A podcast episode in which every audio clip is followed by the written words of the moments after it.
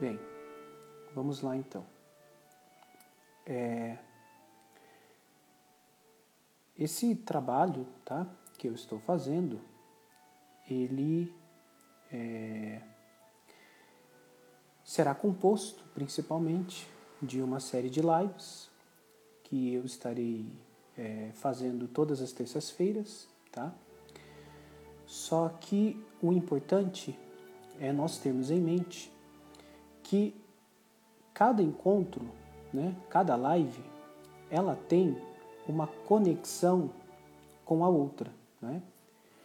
Então não são conteúdos soltos, né, que irão compor os temas de cada uma das lives. Mas é, cada tema ele está interconectado com o outro.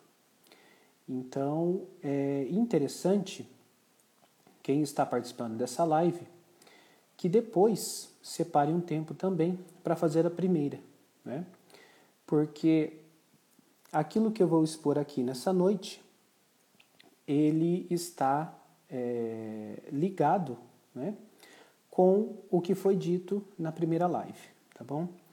Então é importante é, nós termos é, isso em mente.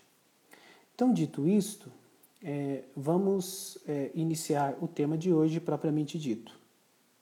Então, vocês viram a chamada da live.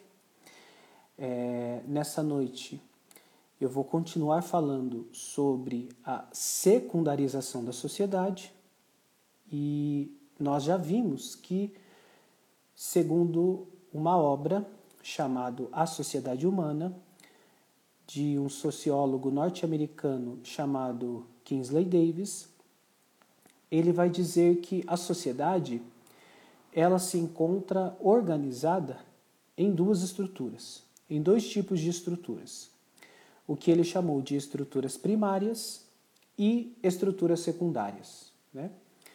Então, uma estrutura primária é um tipo de organização onde o valor de cada um dos indivíduos está atrelado à pessoa que compõe é, esta estrutura.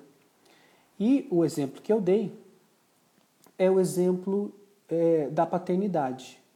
Então, um pai, ele sempre será pai, não é?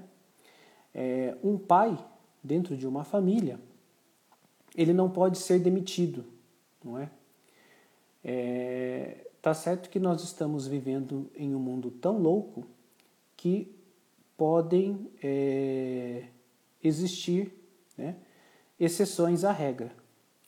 Mas é da ordem natural das coisas que você não demita o teu pai.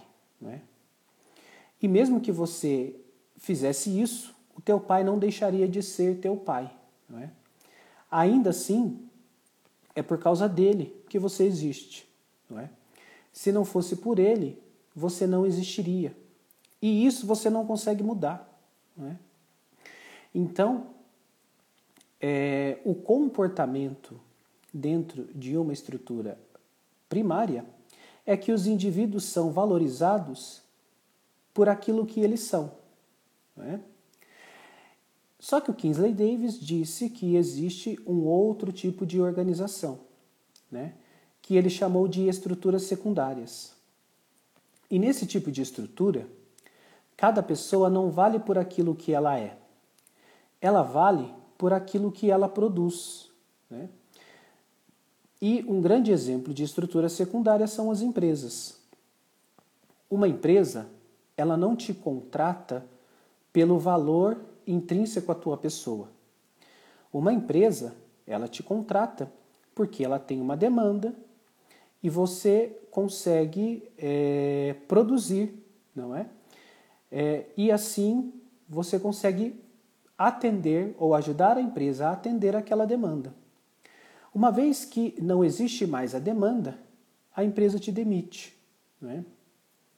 E é típico de uma estrutura secundária é, as relações se basearem em contratos. Né? E você não tem um contrato entre pai e filho. É?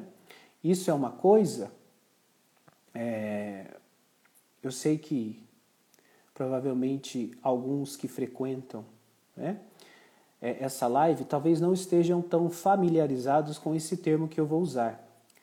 Mas na filosofia grega é, existe aquilo que nós chamamos de predicamentos, né? que são dez categorias pelas quais o Aristóteles ele dividiu o ser. Então Aristóteles diz que basicamente existem dez categorias nas quais você consegue dividir o ser. Uma dessas categorias é o que se chama de relação. A relação, ela exige duas substâncias, né? Então, para você ter uma relação de pai e filho, você precisa de um elemento que é o pai e de um outro elemento que é o filho.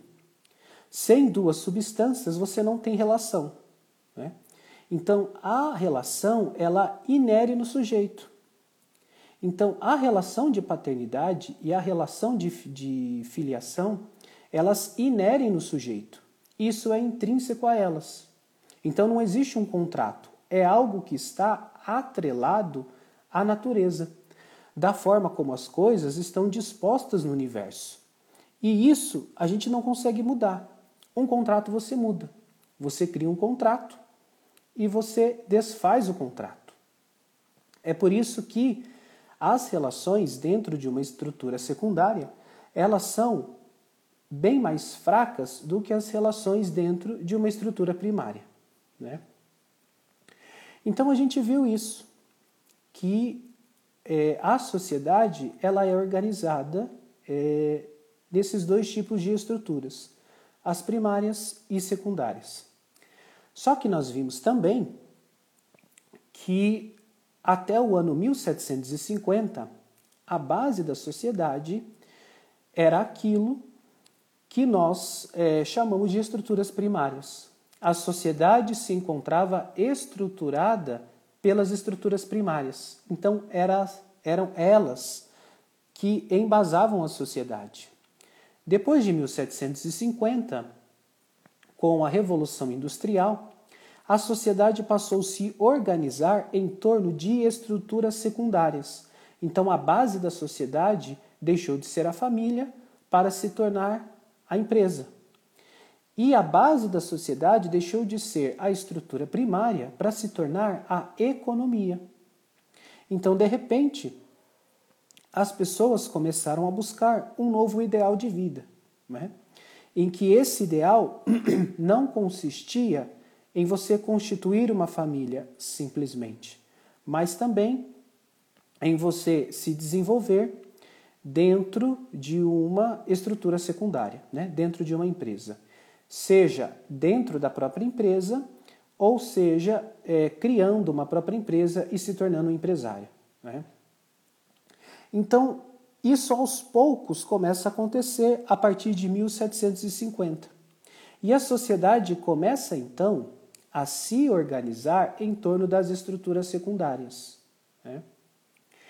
E para comprovar isso, eu citei aqui o estudo de um professor de história, é, de economia, é, da Universidade da Califórnia, nos Estados Unidos, chamado Gregory Clark. Né? E ele mostra como que de 1800 para frente o PIB do mundo ele vem crescendo e ele não para de crescer. Aconteça o que acontecer com a primeira e a segunda guerra, com é, as recessões econômicas, nada disso impede o crescimento do PIB mundial. E com isso, então, a gente consegue verificar que a sociedade ela se encontra num estado crescente de secundarização. Só que não foi só isso né, que nós vimos no encontro passado, na live passada. É, uma coisa que é interessante também nós termos em mente é como que o marxismo ele contribuiu para esse processo de secundarização da sociedade. E aí eu gostaria, então, de, é, primeiramente, né, é, desenvolver um conceito aqui com vocês.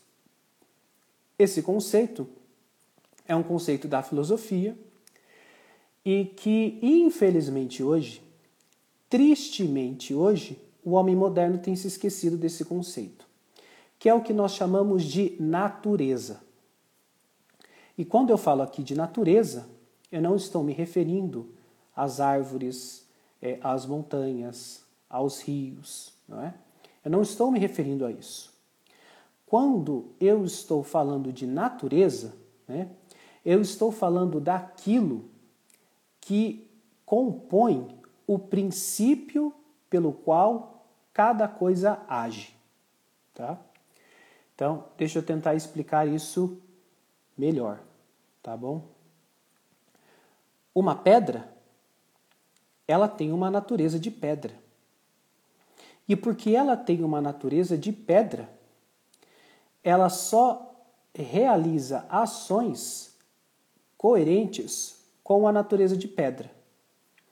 Ninguém jamais viu e jamais verá uma pedra voando, não é? a não ser que essa pedra tenha sido arremessada por alguém. Mas a pedra, por si mesma, ela não consegue levantar voo. Agora, os pássaros, eles conseguem voar. Por quê?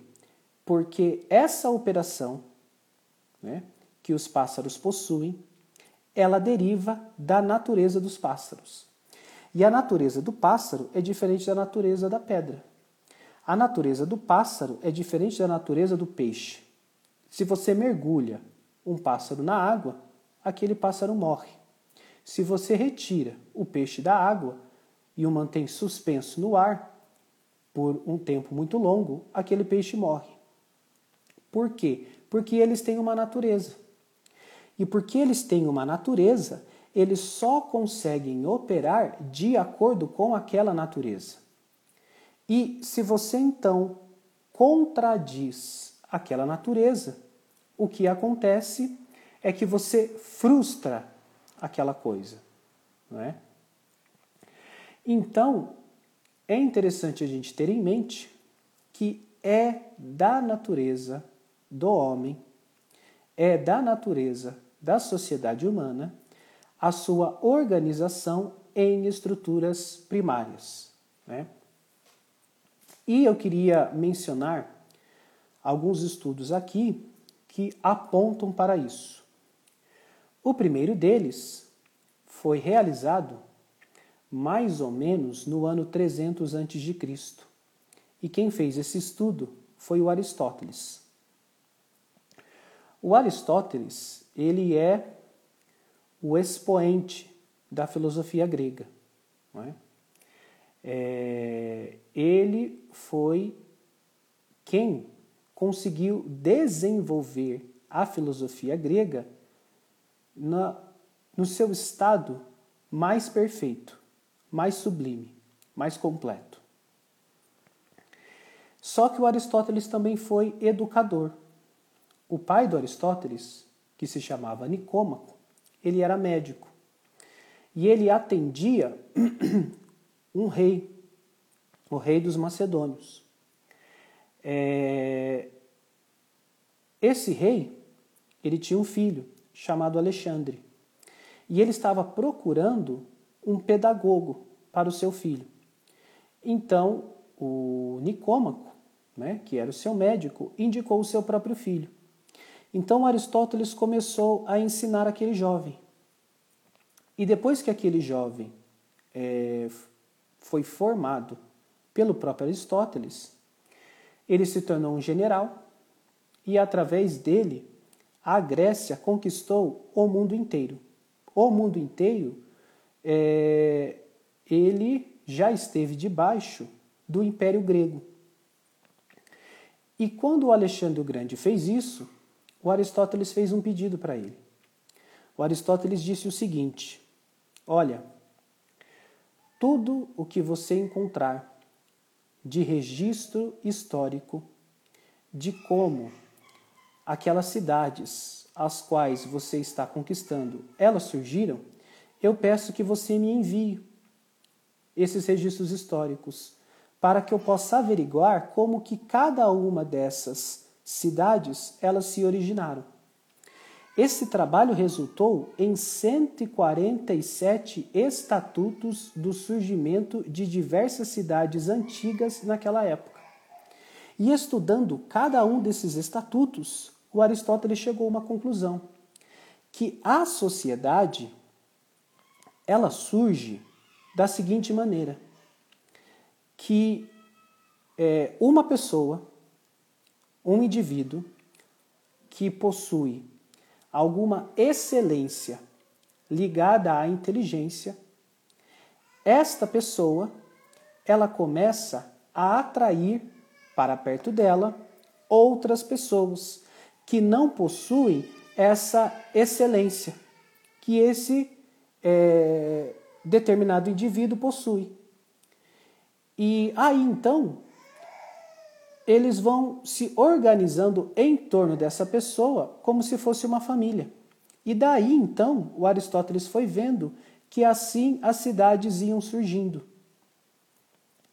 Então você vê que o Aristóteles foi o primeiro a identificar a relação da sociedade com as estruturas primárias. Agora, alguns bons anos depois, né, centenas de anos depois, houve um outro estudo que chegou às mesmas conclusões ou a conclusões muito parecidas com as que chegou o próprio Aristóteles. E esse estudo foi feito por um sociólogo é, francês formado na Escola Normal Superior chamado Emile Durkheim.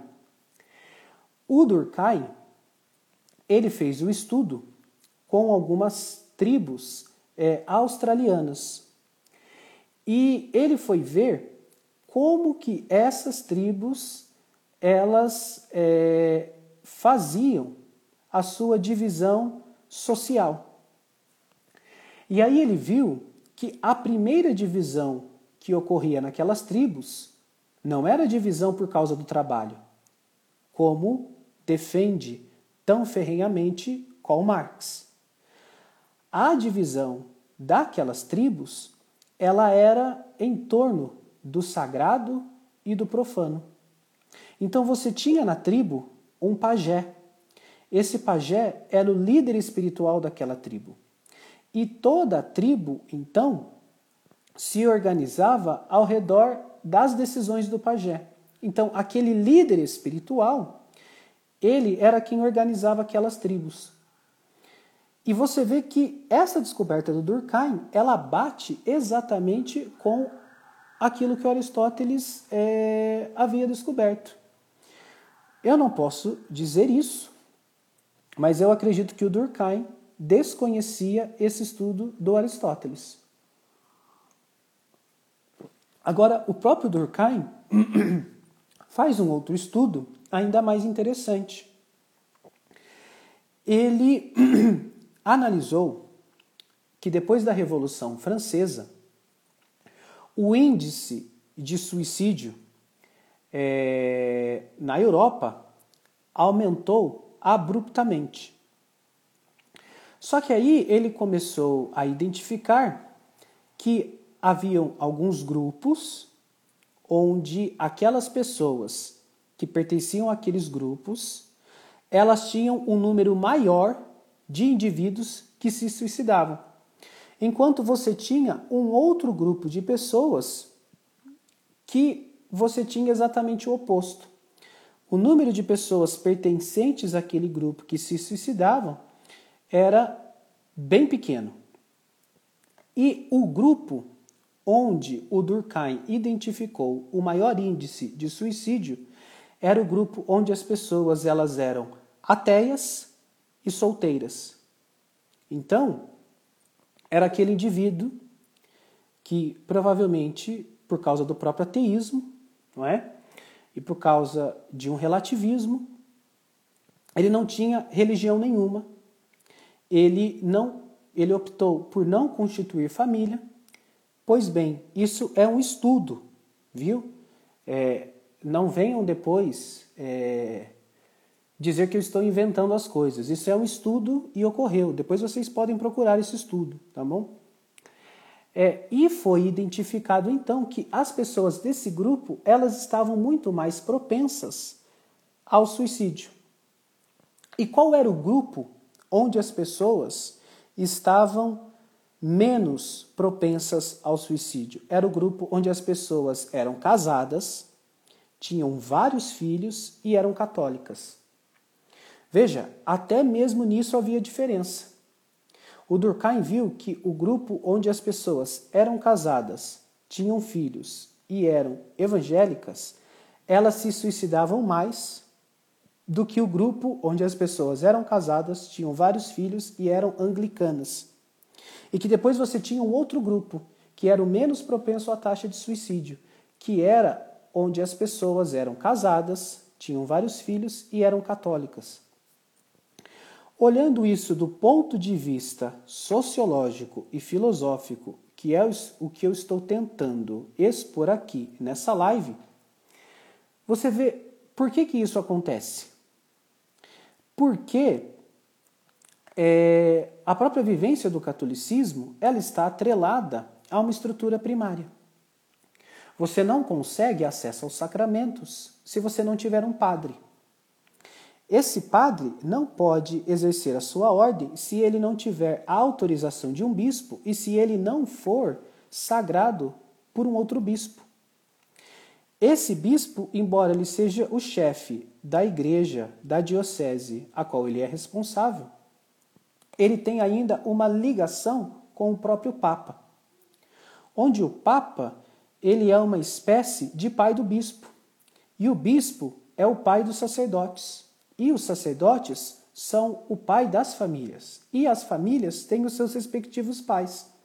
Então você vê que dentro da própria estrutura católica, e isso não ocorreu por acaso, foi pensado que tudo fosse organizado em termos de estruturas primárias. E isso é, trazia imensos benefícios para o ser humano. Então você vê que a natureza da sociedade é ser primária.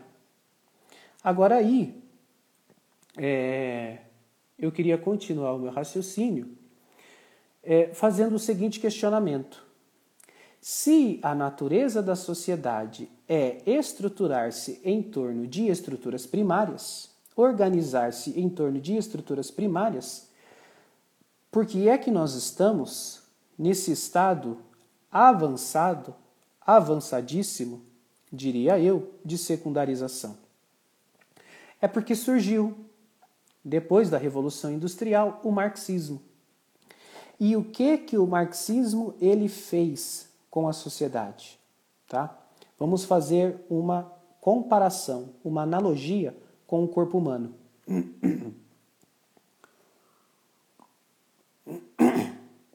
Eu acredito que todo mundo aqui é, num grau maior ou menor, já adoeceu. E o que, que é uma doença? Uma doença é um estado antinatural do teu corpo. Não é natural do teu corpo manter uma temperatura de 39 graus. Quando você adquire essa temperatura, você está com uma febre. E isso denuncia o quê? Que algo não natural está ocorrendo no teu organismo. Aí você vai e toma um remédio para baixar a febre. Se o remédio for exato, né, ele combater aquilo que está causando a febre, você volta ao normal. E por que, que você volta ao normal? Porque é natural do teu corpo ser são. E é antinatural do teu corpo ser enfermo. Né? Então, isso só acontece porque você tem um sistema imunológico. Esse sistema imunológico combate aquilo que é antinatural ao teu corpo, para que o teu corpo retorne ao estado natural, ao estado sadio. O que aconteceu com o marxismo, ou o papel do marxismo no processo de secundarização da sociedade, é que o marxismo ele destruiu o sistema imunológico da sociedade.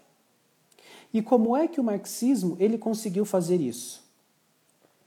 Ele conseguiu fazer isso porque o marxismo ele combateu de frente e em cheio a base da sociedade, que é a família. É, existem é, alguns autores marxistas, principalmente aqueles que compõem a chamada Escola de Frankfurt, que surgiu ali em 1922, na Alemanha, onde estas pessoas elas gastaram anos e anos da sua vida é, refletindo sobre como você poderia destruir as raízes da sociedade. E dentro disso estava principalmente a família. Né? É, embora isso possa passar despercebido a algumas pessoas, isso depois começou a ser divulgado mundo afora. E isso foi invadindo os ambientes universitários do mundo como um todo. Aí, de repente, o que você tem dos anos 1960 para frente, então veja, a escola de Frankfurt surgiu em 1922. Então, você tem décadas entre 1922 e 1960. Então, aquilo ali foi sendo propagado mundo afora, principalmente isso em cheio dentro das universidades e isso começa a ser propagado como a grande filosofia atual, a filosofia eminentemente marxista. E o método filosófico é o método crítico. Então você critica todas as coisas, não é? Só que a crítica para a Universidade de Frankfurt, para os autores da Escola de Frankfurt, me desculpe, não universidade, mas Escola de Frankfurt, é você usar a teoria crítica para você desconstruir as coisas. E o negócio está num estado tão avançado que hoje a sociedade ela já não acredita mais em natureza humana. E é isso que justifica o surgimento e a divulgação de, ideologias como gênero, por exemplo. O gênero supõe que as coisas não possuem natureza, não é? E tudo isso, então, na medida em que vai sendo disseminado, né, mundo afora, isso foi destruindo o sistema imunológico da sociedade e a sociedade foi se tornando cada vez mais e mais vulnerável a um processo de secundarização. Então, o marxismo ele destrói o sistema imunológico da sociedade e com isso o capitalismo ele avança cada vez mais e mais. E inclusive eu citei aqui que o próprio Marx, né, na verdade, quem escreveu o livro foi o Engels, mas o Engels estava só reproduzindo as próprias ideias do Marx. E isso ele diz na mesma obra, né, na Ideologia Alemã. E nesta obra, o Engels ele também diz que a essência do homem é produzir instrumentos de trabalho. Então, nós somos seres né, que produzem os seus instrumentos de trabalho, porque a essência do homem é o trabalho. Veja como isso está distante do conceito aristotélico de homem, que o homem, né, ele é um animal racional. Então, ele tem faculdades próprias que os animais não têm. E isso é facilmente perceptível pelo modo como as pessoas elas agem, pelo modo como as pessoas elas vivem. Você vê que ali as pessoas elas possuem faculdades as quais os animais não possuem, não é? Mas para os marxistas isso não é verdade. Para o Marx e para o Engels, a única coisa que nós é, fazemos que difere dos demais animais é que nós produzimos o nosso instrumento de trabalho. Então, tudo isso contribuiu para um processo de secundarização da sociedade. Né? É, e o interessante né, é nós é, prestarmos atenção na seguinte realidade. O Aristóteles, ele dizia que existem três tipos de amizade, tá? Existe a amizade mais baixa, que é a amizade em torno de um prazer. Então, é a amizade do copo de cerveja, é a amizade do futebol de fim de semana. Né? É aquele amigo com o qual você se reúne simplesmente para desfrutar de um bem juntamente com ele. Né? Então, para o Aristóteles, essa é a amizade mais baixa que existe, mas ela é uma amizade. Depois você tem a amizade material, onde você é amigo daquela pessoa, porque aquela amizade lhe traz proveitos materiais. Né? É... Quando eu estava na faculdade, eu lembro que tinha um, um, um rapaz lá que ele era muito inteligente. Mas ele tinha muita dificuldade de fazer amizade com as pessoas. E aí um rapaz começou a ser amigo dele. E como ele era muito inteligente, ele tirava as maiores notas da sala. E o amigo dele ia na onda. Só que, de repente, esse rapaz ele teve que mudar para o curso à noite. E aí as notas daquele amigo dele, elas caíram, elas despencaram. Não estou afirmando que nesse caso é, realmente foi isso. Mas muitas vezes as pessoas fazem isso. O cara se torna amigo do nerd da sala, porque o nerd ensina para ele né, física e matemática, né, ou algo do gênero. Então, isso é o segundo tipo de amizade. Agora, existe, segundo Aristóteles, o terceiro nível de amizade, que é aquele que é composto pela virtude. Então você é amiga daquela pessoa não porque você simplesmente desfruta de um prazer na companhia dela. Você é amiga daquela pessoa não porque aquilo lhe traz benefícios materiais, né? O seu amigo tem uma casa na beira da represa e ele tem o jet ski, né? Tem gente que fala isso. Eu não preciso ter um jet ski, eu só preciso ser amigo de quem tem um jet ski. Né? Então você não é amigo por conta disso. Você é amigo daquela pessoa porque você ama as coisas que ela ama e você odeia as coisas que ela odeia. E se esse amor e esse ódio forem reais, forem coerentes, ou seja, se nós amamos as coisas que verdadeiramente devem ser amadas e nós odiamos as coisas que verdadeiramente devem ser odiadas, você tem então o pressuposto para o maior tipo de amizade que Aristóteles dizia, que é a amizade em torno da virtude. E para o Aristóteles, um casamento, para ele ser realizado, vejam, é um pagão, né? é um pagão ensinando coisas tão transcendentes para nós. Né? que é, o que você deveria ter dentro de um matrimônio são as três amizades: a amizade pelo prazer, a amizade é, pelas necessidades materiais e, acima de tudo, a amizade pela virtude. E se você tiver esses três componentes dentro de uma amizade, você tem o pressuposto para um casamento feliz. Para um casamento que ele perdure. Pois bem, o marxismo, ele destruiu o conceito de amizade.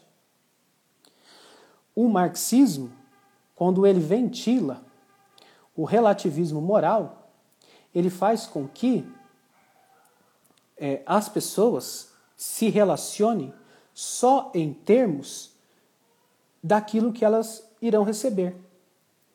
Então, é, o cara, ele vai lá, ele tem a relação sexual com a menina, ele trata a menina bem, enquanto ele está tendo relações sexuais com ela. Depois que ele se satisfez, ele não quer mais saber da menina, ou a menina não quer saber mais dele. Por quê?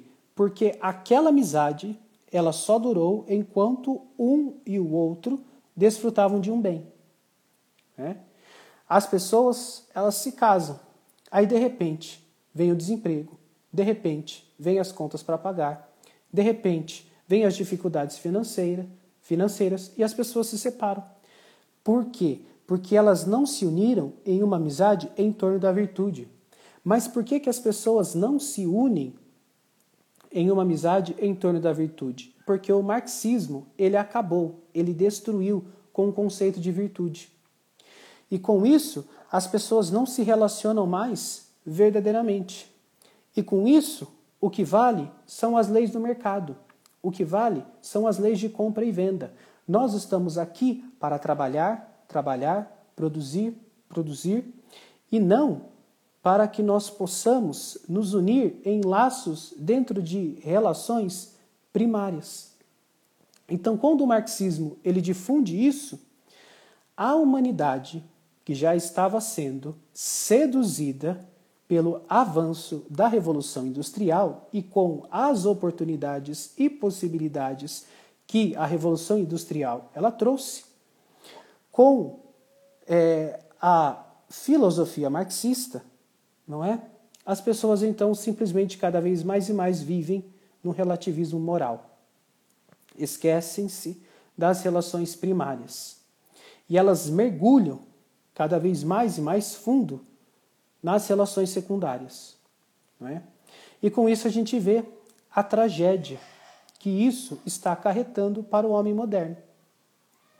Agora você vê que a questão das estruturas primárias ela diz tanto, mas ela diz tanto com relação à sociedade, que se você for parar para pensar, até mesmo uma empresa, ela surge de uma maneira que ela tenta imitar uma estrutura primária. Porque você identifica o seguinte: é, você pega, por exemplo, qualquer empresa a maioria das empresas, você tem uma pessoa ou um grupo de pessoas, um grupo reduzido, né? onde essas pessoas elas têm um ideal, um ideal de um produto, o um ideal de um serviço. Elas geralmente começam pequeno. Em torno desse ideal, elas vão cativando as pessoas que estão ao redor delas para trabalharem em função do desenvolvimento desse ideal e assim a empresa vai crescendo. Só que na medida em que a empresa vai crescendo, ela vai se descaracterizando. E ela vai se descaracterizando porque ela precisa competir com a situação atual. Ela precisa competir com o concorrente dela. E para que ela ganhe a competição, ela precisa simplesmente se vender ela perde a essência dela, ela perde a característica dela. E quando ela perde essa essência, ela perde essa característica dela, ela perdeu aquele elemento primário que quem cedeu a ela foi ou aquela pessoa ou aquele grupo de pessoas que iniciaram aquele trabalho. Isso é tão evidente que você vê, hoje fala-se muito das startups. Por que as startups surgem hoje? As startups, elas surgem para serem vendidas. As próprias pessoas que iniciam as startups, elas iniciam não como aquilo sendo um ideal de vida dela que está atrelado à pessoa dela. Então, por mais que aquela empresa ela forneça um produto, aquele produto que ela está fornecendo, aquilo está atrelado àquele primeiro ideal da pessoa que a fundou. Só que as startups hoje, elas já não surgem mais com isso elas surgem com o ideal para serem vendidas. E com isso você está fazendo o quê? Você está quebrando a capacidade criativa do ser humano. E por que, que você está fazendo isso? Porque a própria startup já nasce dentro de um viés secundário. Então vocês vejam o quanto que a questão da primarização da sociedade ela está de acordo com a natureza humana. E o quanto que a secundarização sem as pessoas perceberem ou percebendo de alguma maneira, né, aqueles que estão por detrás de todo esse processo, você vê que isso está ruindo com a humanidade. Isso está acabando é, com as pessoas. E a tendência é que, quanto mais avançado for o processo de secundarização, você terá cada vez pessoas mais e mais deprimidas, mais e mais frustradas, mais e mais perdidas nas suas vidas. Né? O Santo Agostinho, ele é do ano é, 300 depois de Cristo. Né? É, ele nasce no ano 300 e morre no ano 400 depois de Cristo. E ele vivenciou o oposto daquilo que nós estamos vivenciando hoje. Ele morreu vendo que o mundo, né, o mundo romano, o Império Romano, ele estava ruindo. Então os bárbaros né, estavam conquistando tudo e o Império Romano estava cedendo. Só que ele via que o Evangelho estava sendo anunciado no mundo inteiro. Então, espiritualmente, o mundo estava num estado de florescimento. E é por isso que foi isso que propiciou o surgimento de um Santo Agostinho. Né? Um Santo Agostinho não vai surgir do nada. Você precisa ter um ambiente para criar isso. Só que materialmente o mundo estava numa decadência. O que nós vemos hoje é o oposto. Materialmente, cada vez mais e mais, o homem tem N oportunidades de conforto de bens materiais, não é? Só que espiritualmente o homem está cada vez mais e mais pobre, cada vez mais e mais destruído. E é o próprio Santo Agostinho que ele vai dizer que existem duas cidades. Veja, o Kingsley Davis diz que a sociedade era dividida em estruturas primárias e secundárias. Então, uma cidade que é a cidade dos homens, ela é construída em cima do amor a si até o desprezo de Deus. Enquanto que a cidade de Deus, ela é construída pelo amor a Deus até o desprezo de si mesmo. Né? Então, o que a gente vê é que o que constrói a sociedade são as estruturas primárias e não as estruturas secundárias. Né? Então, era isso que eu gostaria né, de passar para vocês é, nessa live de hoje. Eu peço que vocês ajudem a divulgar esse trabalho e amanhã a gente abre então uma caixa de perguntas relacionadas é, aos assuntos tratados nessas duas primeiras lives, tá bom? Muito obrigado a todos pela presença, boa noite, que Deus nos abençoe. Abraço.